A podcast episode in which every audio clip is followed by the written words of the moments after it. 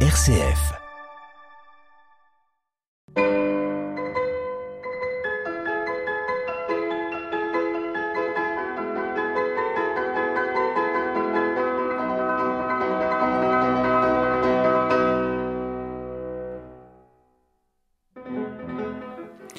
Madame, mademoiselle, monsieur, bonjour, ravi de vous retrouver sur euh, les programmes de RCF. Vous écoutez Classique, pourquoi pas, votre magazine hebdomadaire dédié à la grande musique et coproduit avec les établissements Pema Musique rue Lérès à 4020 Liège. Aujourd'hui, je vous propose de poursuivre notre très riche entretien avec Monseigneur Delville, évêque du diocèse de Liège, mais également organiste professionnel. Monseigneur, bonjour. Bonjour Fabrice. Nous allons poursuivre euh, l'entretien que vous avez accepté de nous accorder. La semaine dernière, nous avons évoqué votre parcours musical, euh, votre vocation naissante, vos études au Conservatoire royal de musique de Liège, votre maître, feu maître Hubert Schönbrod. Aujourd'hui, nous allons peut-être essayer d'un peu mieux vous connaître avec quelques questions euh, un peu plus personnel, si vous me le permettez. Monseigneur, quels sont vos auteurs favoris et pourquoi? Vous voulez dire mes auteurs favoris au niveau musical? Au niveau littéraire. Ah, au niveau littéraire. Au niveau littéraire, euh, bah, moi je dois dire que J'aime bien les historiens, euh, je suis historien, donc j'aime bien de lire les livres d'histoire. Donc Pierre Chaunu, par exemple, m'a beaucoup passionné dans son histoire du Moyen Âge. Euh, au niveau des romans, je suis pas très à jour, mais euh, voilà, dans ma jeunesse, j'ai beaucoup aimé euh, les Russes comme Tolstoï et Dostoïevski, euh, mais je n'ai plus tellement le temps de lire des romans. Par contre, euh, voilà, je lis volontiers des articles, spécialement au niveau historique, mais aussi au niveau théologique. Je dirais que voilà, comme évêque évidemment et un peu comme historien, on s'oriente vers son propre type de production et on lit un peu ce que les confrères produisent. Donc euh, ça m'intéresse beaucoup de, de lire les choses en question. Euh, dans les théologiens actuels, il y a Christophe Théobald que je trouve très intéressant. Euh, j'ai aussi été très frappé par le théologien français, français Christian Ducoq. Euh, voilà, j'ai donc comme ça quelques auteurs mmh. favoris au niveau théologique euh, également. Parlons peinture. Quel peintre appréciez-vous plus particulièrement? Alors peut-être que moi, euh, c'est Caravage que je dirais, le Caravage, mm-hmm. que j'ai surtout découvert à Rome. Euh, bon, le Caravage, c'est le clair obscur, le clair obscur, hein, mais avec quand même une lumière très très forte et aussi une représentation très actualisante des sujets bibliques.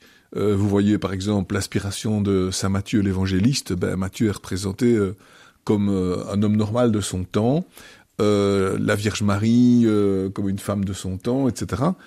Donc le Caravage euh, resitue un peu euh, toute l'histoire euh, biblique et évangélique dans le cadre même de son époque, et donc il actualise et il donne un côté aussi dramatique et chatoyant à la peinture que, que j'aime beaucoup. Et au niveau de la sculpture? Au niveau de la sculpture, bah, c'est vrai que j'aime bien les baroques liégeois, hein, comme Delcourt et, et Le Bernin.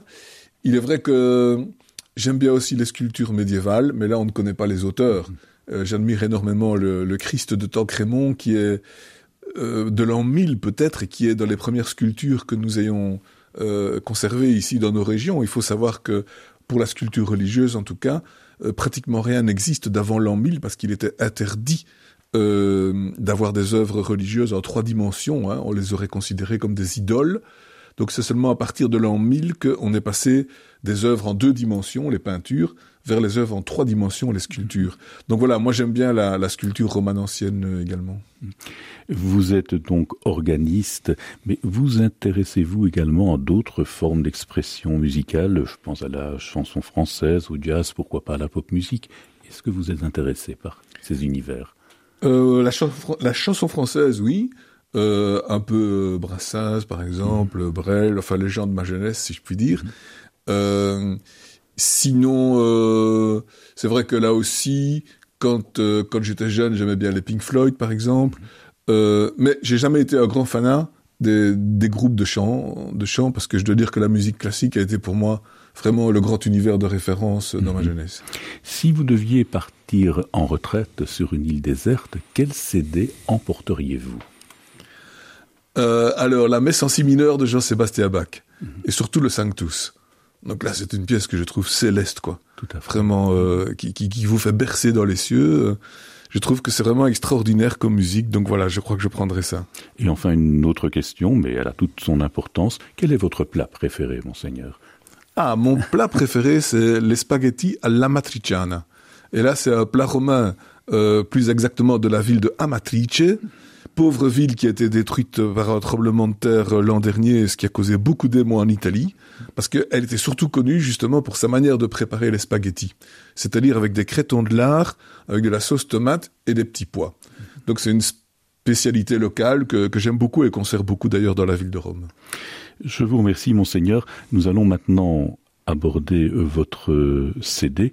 D'ailleurs, vous avez réalisé plusieurs enregistrements. Parlez-nous un peu de Oui, enregistrements j'ai j'ai fait deux disques euh, avec euh, Jean-Pierre Rorive, saxophone et orgue. Mhm. Donc Jean-Pierre Rorive euh, est saxophoniste. Et euh, nous avons eu l'idée un jour, à partir tout simplement euh, d'une messe au séminaire que j'accompagnais à l'orgue euh, et où lui était présent avec son saxophone, nous avons eu l'idée de faire un morceau à deux. Il m'a demandé de l'accompagner pour tel morceau qu'il devait exécuter. Il était coteur au séminaire. Et puis de là est résultée l'idée qu'on pourrait faire des concerts. Donc nous avons, des, nous avons fait des concerts à deux. On a même fait une tournée à Paris. On a joué sur les grands orgues de, de Paris, entre autres à Saint-Séverin, à Saint-Méry. Et on faisait donc euh, des programmes avec des pièces à la fois classiques, euh, comme si le saxophone était un peu une trompette, ou des pièces plus contemporaines, de style plus euh, jazz, euh, mais donc avec cette combinaison originale du saxophone et de l'orgue. Voilà, donc on a fait deux disques comme ça, ça m'a beaucoup plu. J'ai fait une fois un disque plutôt exactement, plus exactement euh, une, une cassette flûte et orgue avec un ami qui jouait la flûte à bec. C'était aussi très très agréable. Là, il faut évidemment euh, un orgue beaucoup plus discret parce que la flûte à bec ne, ne joue pas très fort. Hein. Et puis j'ai fait le disque euh, que vous allez nous faire entendre avec de la musique italienne euh, à l'occasion de l'inauguration de la restauration de l'orgue de Saint-Jacques à Liège. Et là, j'ai fait un programme de musique italienne, donc Frescobaldi, Merula surtout, euh, pour faire connaître cette musique, mais aussi, comme je l'avais dit précédemment, parce qu'elle m'a beaucoup séduit quand j'étais en Italie et qu'on ne la connaissait pas ici. Et donc je me suis dit, faisons un peu connaître la musique italienne à Liège. Car je dois dire, j'ai fait connaître la musique française à Rome.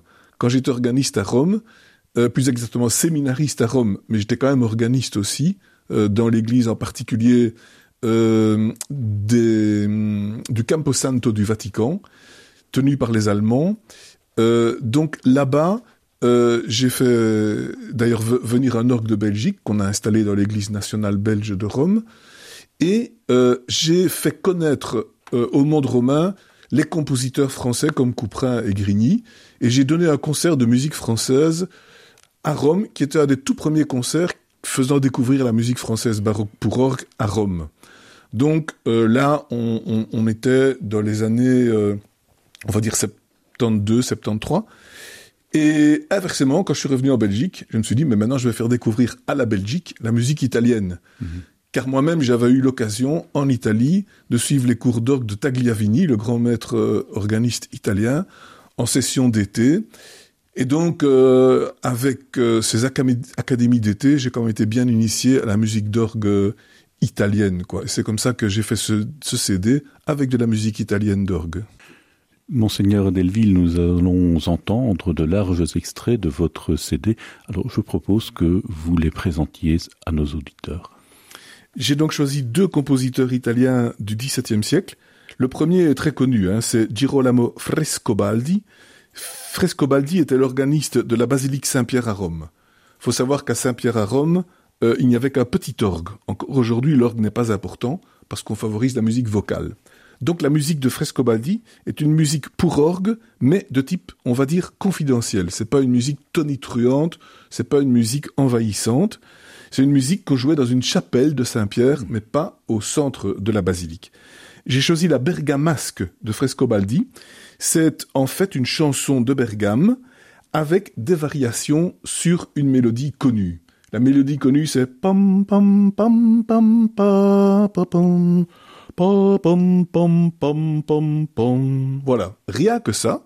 Mais là-dessus, vous allez avoir cinq minutes de développement musicaux euh, en forme de variation, ce qui montre aussi l'inventivité de, de Frescobaldi.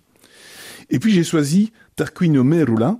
Ça, c'est un compositeur de Crémone qui est moins connu, mais qui est extrêmement original, c'est-à-dire qui n'hésite pas à faire des dissonances inattendues et qui joue beaucoup sur les chromatismes. Et donc je vais faire entendre une sonate chromatique. Donc le chromatisme, c'est faire suivre des demi-tons l'un après l'autre, hein, comme pa pa pa pa pa pa, etc. Là aussi, vous allez entendre une sonate avec un grand développement chromatique qui forme un crescendo jusqu'à la partie finale où on a une page complète de double croche qui ne s'arrête jamais, donc un rythme effréné. Et puis pour terminer, vous entendrez des canzoni, ce sont donc des chansons, c'est-à-dire euh, des petits airs avec une variation pour orgue de manière relativement, on va dire, sentimentale, soit joyeuse, soit triste.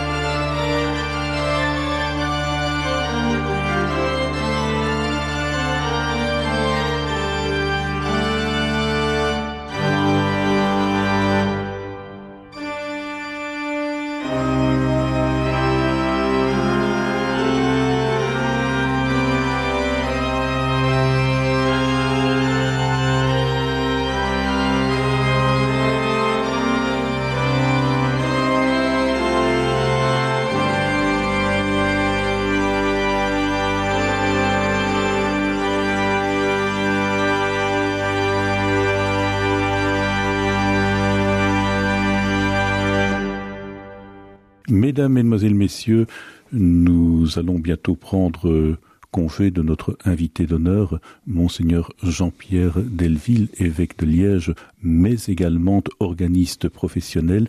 Monseigneur, il y a une question que je pose à chacun de mes invités, c'est la question rituelle de classique, pourquoi pas. Comment voyez-vous l'avenir de la musique classique en Belgique? Alors l'avenir de la musique classique, au fond, c'est un peu comme l'avenir de la religion pour moi.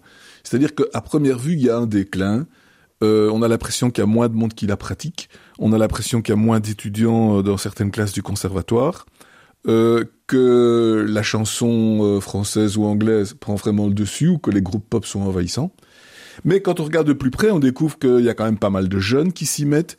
On voit que des enfants commencent très tôt à apprendre du piano, à vouloir faire du solfège. Donc on se dit, tiens, ça, ça intéresse on découvre que tel chanteur que vous avez entendu à The Voice euh, a quand même fait 50 conservatoires. Et donc vous vous rendez compte que le feu couvre sous la braise et qu'en fait il y a des choses qui se font et même des initiatives. Je vais dans des villages et on me dit mais l'église, il y a tel et tel concert bientôt. Bref, je sens que, que ça bouge, quoi. Et donc je pense que derrière parfois des dehors un petit peu modestes, hein, ce n'est pas un raz-de-marée euh, en faveur de la musique classique, il y a une présence qui est vraiment forte, continue et même novatrice. Hein. On voit bien aussi euh, à l'anniversaire de Herweg l'importance que celui-ci a dans la musique et son exécution en Belgique et euh, l'intérêt que ça suscite quoi. Donc je, je suis positif. J'ajouterais même quand vous voyez le concours Reine Elisabeth et que vous constatez que dans le monde entier la musique classique désormais européenne se joue partout, que ce soit en Chine, au Japon, euh, dans des cultures totalement différentes de la nôtre, ben, vous vous dites qu'il y a un bel avenir pour la musique classique. Monseigneur, je vous remercie. Merci d'avoir répondu par l'affirmative à notre invitation malgré un emploi du temps particulièrement chargé. Ce fut un très très grand honneur de vous recevoir. Merci monseigneur.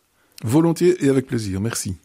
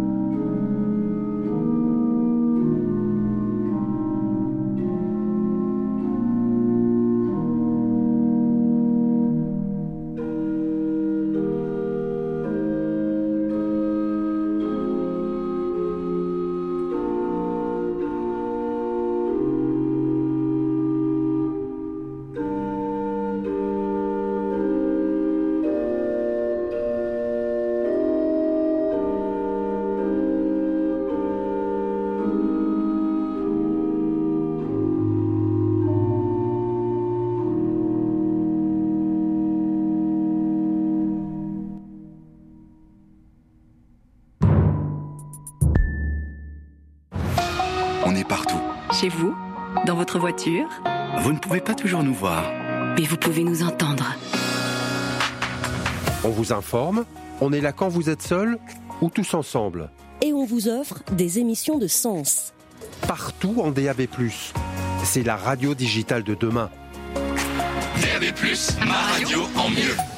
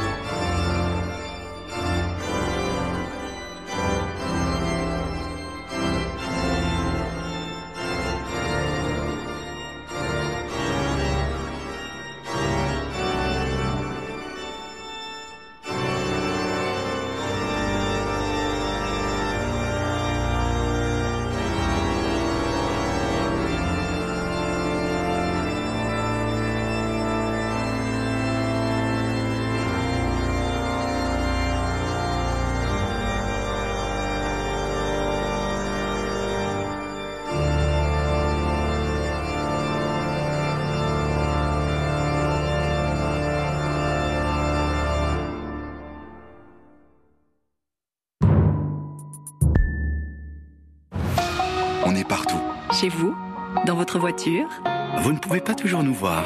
mais vous pouvez nous entendre. On vous informe, on est là quand vous êtes seul ou tous ensemble. Et on vous offre des émissions de sens. Partout en DAB+. C'est la radio digitale de demain. DAB+, ma radio en mieux. Connectez-vous à l'actualité, découvrez des dossiers exclusifs et bien plus encore sur rcf.be. rcf.be, l'info version 2.0.